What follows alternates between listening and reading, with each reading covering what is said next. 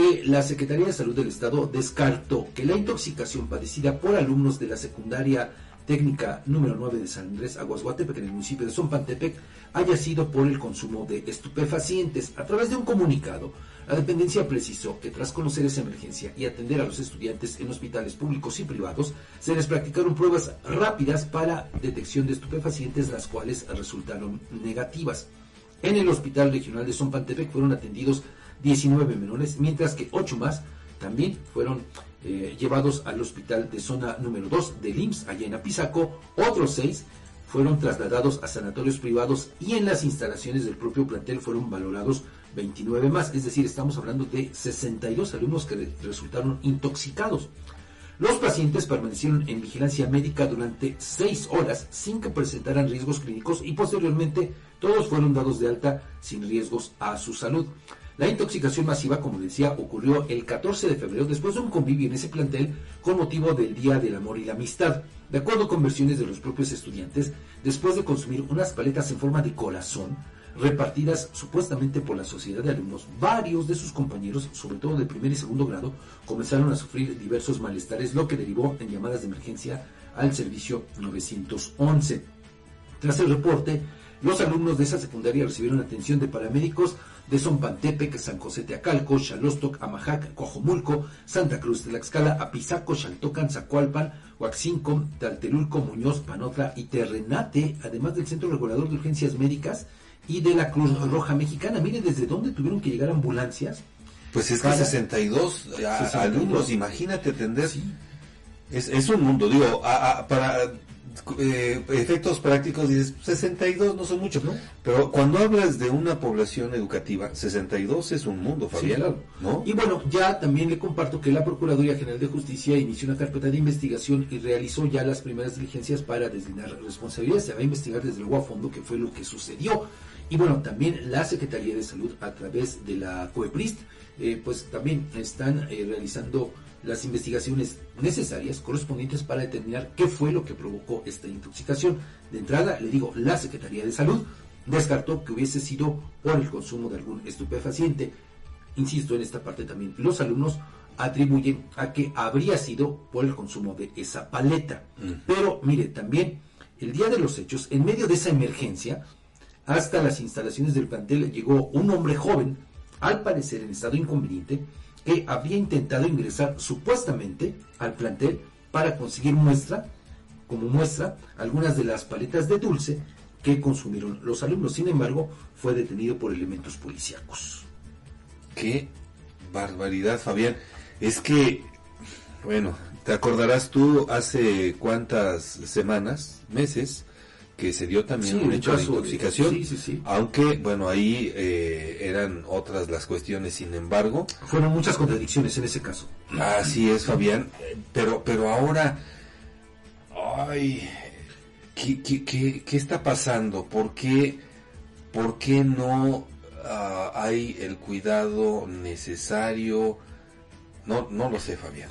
Y bueno, con relación a este hombre, le digo que fue detenido, la Procuraduría me hace llegar una información, la Procuraduría General de Justicia, y le voy a leer lo que nos está compartiendo respecto de la situación de este hombre joven.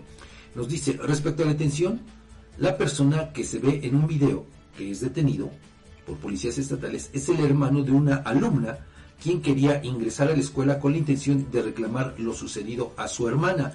Lo llevaron a la comandancia y ahí fue entregado a su progenitora. Bueno, ahí están las versiones, ¿no? Eh, con, todos estos hechos, ¿no? Con todos los Le digo, nosotros en un principio, pues por eso se lo informamos así, ¿no? De que habría sido, pues ingresado, eh, perdón, detenido supuestamente cuando iba a recabar supuestamente alguna prueba, ¿no? Supuestamente, pero bueno, aquí está la versión de la autoridad correspondiente de la Procuraduría General de Justicia, así es que, pues no, no fue ni siquiera remitido a las autoridades correspondientes. Esa es la, información, Edgar, que tenemos en torno a este caso. Ayer, pues ya también eh, hubo una reunión entre los padres de familia y pues con las eh, los alumnos, los maestros, y por lo pronto, bueno, pues eh, en esta reunión se les brindó la atención correspondiente y también pues se informó que no hay riesgo alguno, por lo menos hasta ahora, para los alumnos que resultaron intoxicados. Y también, como les decía, ya la eh, esta Comisión Estatal para la Protección contra Riesgos Sanitarios, pues ya recaba, eh, recabó muestras incluso de alimentos que consumieron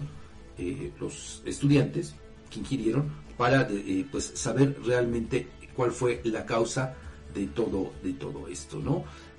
incluso, bueno, ahí también tenemos información referente a que el director del Hospital Regional del IMSS Bienestar, Miguel Ángel Xolocotzi, pues eh, planteó al personal educativo de esta secundaria que pues está, se tienen que implementar de cualquier manera actividades de higiene y salud como fumigación, limpieza, etcétera, ¿no?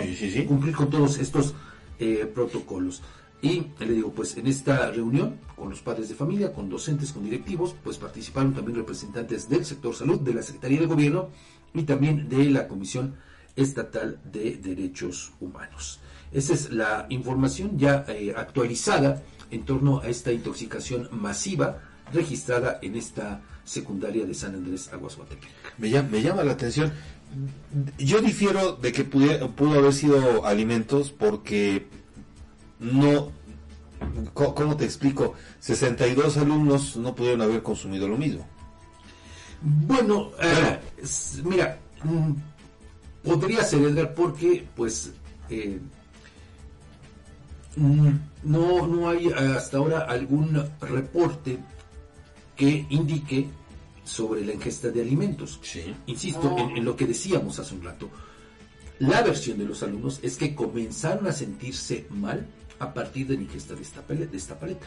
bueno, ahí obviamente va a tener que realizarse la investigación correspondiente. Por supuesto. Pero, le digo, de entrada, con las pruebas rápidas que hicieron a los alumnos en los hospitales, se descarta que haya sido algún estupefaciente. Pero aquí, Edgar, desafortunadamente, con el caso anterior, tú, tú recordás con estas, las, las paletas, los Lucas. Sí, claro. este dulce Lucas, conocido así. Sí, sí. Que se, se presentó también una, intoxicación en una escuela de Tlaxcala. De Tlaxcala, cierto, Pero hubo ahí muchas contradicciones por parte de las autoridades. Incluso en aquel caso, yo recuerdo que las autoridades del sector salud prefirieron dar información incluso a un medio internacional. Ah, sí, al, país. Sí, el país. Este periódico español. Sí.